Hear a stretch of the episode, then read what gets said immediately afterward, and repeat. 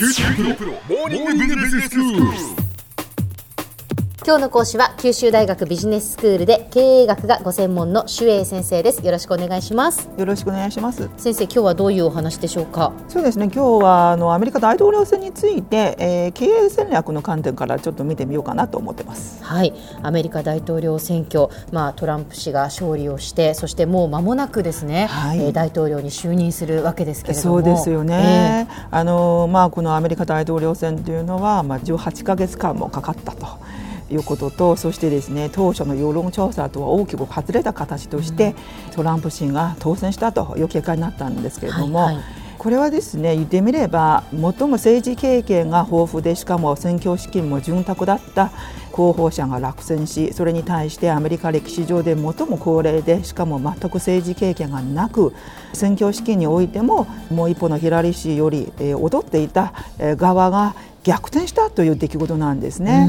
えー、実はその選挙の1週間前からアメリカの大手マスコミの世論調査ではヒラリー氏はトランプ氏より2%から6%ぐらいリードしているとずっと報道していたんです。はいはい。まあ、したがってですね今回のアメリカ大統領選というのはまさにこうしたその統計予測が外れた結果になってありえないことが起こってしまったんですがその背景には一体何があったんでしょうか、はいはい、ということについてちょっと見ていきたいと思います。えー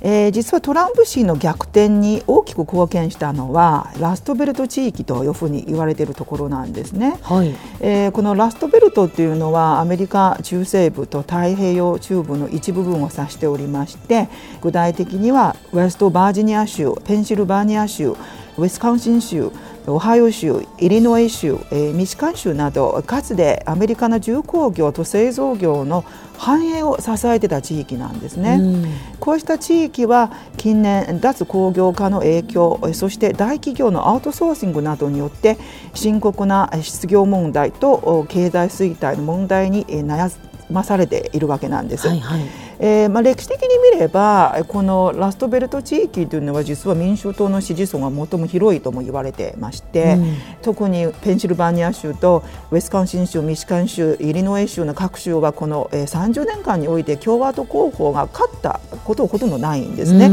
えー、まあ、言ってみれば民主党にとっては確実に勝てるところと、うんうん、実はその選挙前の世論調査もまさにこれを裏付けしていたわけなんです。はいしかしですね。このようなですね確実に勝てると思われていた地域において、うん、えー、まさにこう大きな逆転があったわけなんですね。えー、まあ、実はですね先ほど説明した通りこのラストベルトっていうのは実は非常にこう深刻な経済問題を抱えてまして、えー、有権者の人たちにとってはその社会問題よりこうした経済問題を解決してくれる候補者を支援したいというところなんですね。えー、彼らにとってはヒラリー氏よりトランプ氏はより自分の声を代弁できるというふうに判断していたわけなんです。はいはいえこれはあくまでも結果であって、え実はその両陣営のその戦略においても、えこのラストベルト地域に対してかなり差があったんではないかなというふうに思います。はい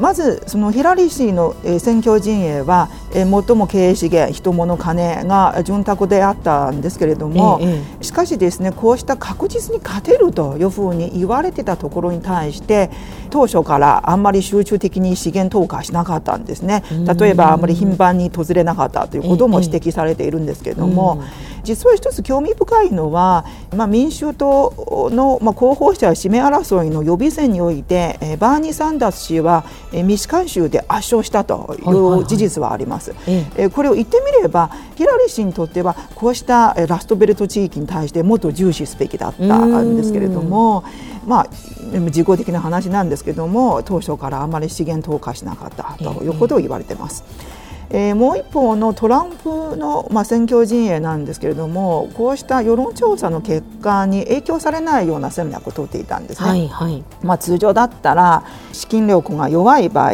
世論調査で勝つ見込みのない地域を攻めるべきではないというふうに考えられているわけなんですけれども、うんまあ、トランプ氏のこの選挙陣営はまさにこうしたラストベルト地域に対しまして集中的に資源投下を行ったわけなんです。例えば選挙日の前日までこうした地域を集中的に飛び回って有権者に対してこう集会開いてアピールをずっとしていたんですね、えー、これは経営戦略論の観点から見れば資源集中と資源消耗という2つの要素があります、はい、はい、まず限られた資源の中で合理的に資源を再配分し集中的に資源利用することは、えー、高いパフォーマンスを実現することは可能なんですね、はいはい、えー、まあ、資金力は圧倒的に少なかったんですけれどももう一方ですねこの大富豪のトランプ氏は実は自家用機を持っていまして、うん、例えば1日4つの州5つの州ですね飛び回って集会開くことはできたわけなんです。えーまあ、そしてこの1日、まあ、4、5箇所ですねこう移動することは実はかなりこう体力の消耗になる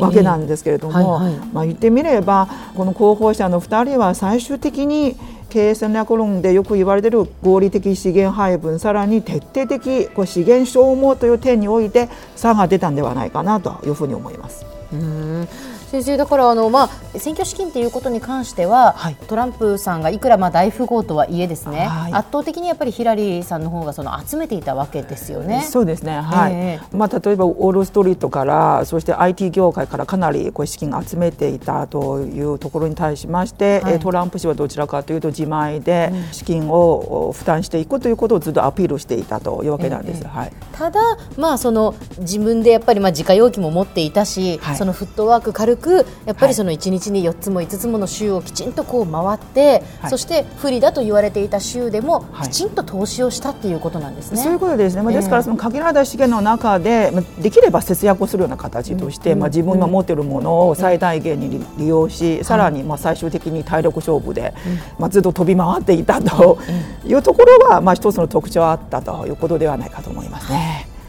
では先生今日のまとめをお願いします。はい今回アメリカ大統領選は結果的に予測できなかったことが起こってしまったんですけども経営戦略上で考えてみれば、まあ、要するに所有している経営資源の物理的な量ではなくて経営資源をいかに有効に利用するかというのは最も重要な意味を指しているわけなんですね。さらに、まあ、一般的に世間で言われているその、まあ、統計データの有効性とは別に統計データの、まあ、表に出てこないような仕組みも十分ありますのでこうした統計データに採用されない戦略も必要ではないかというふうに思います。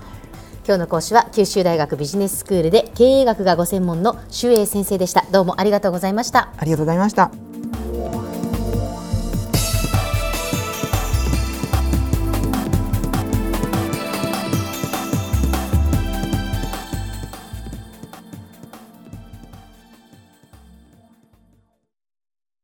QT プロは通信ネットワーク、セキュリティ、クラウドなど QT ネットがお届けする ICT サービスです。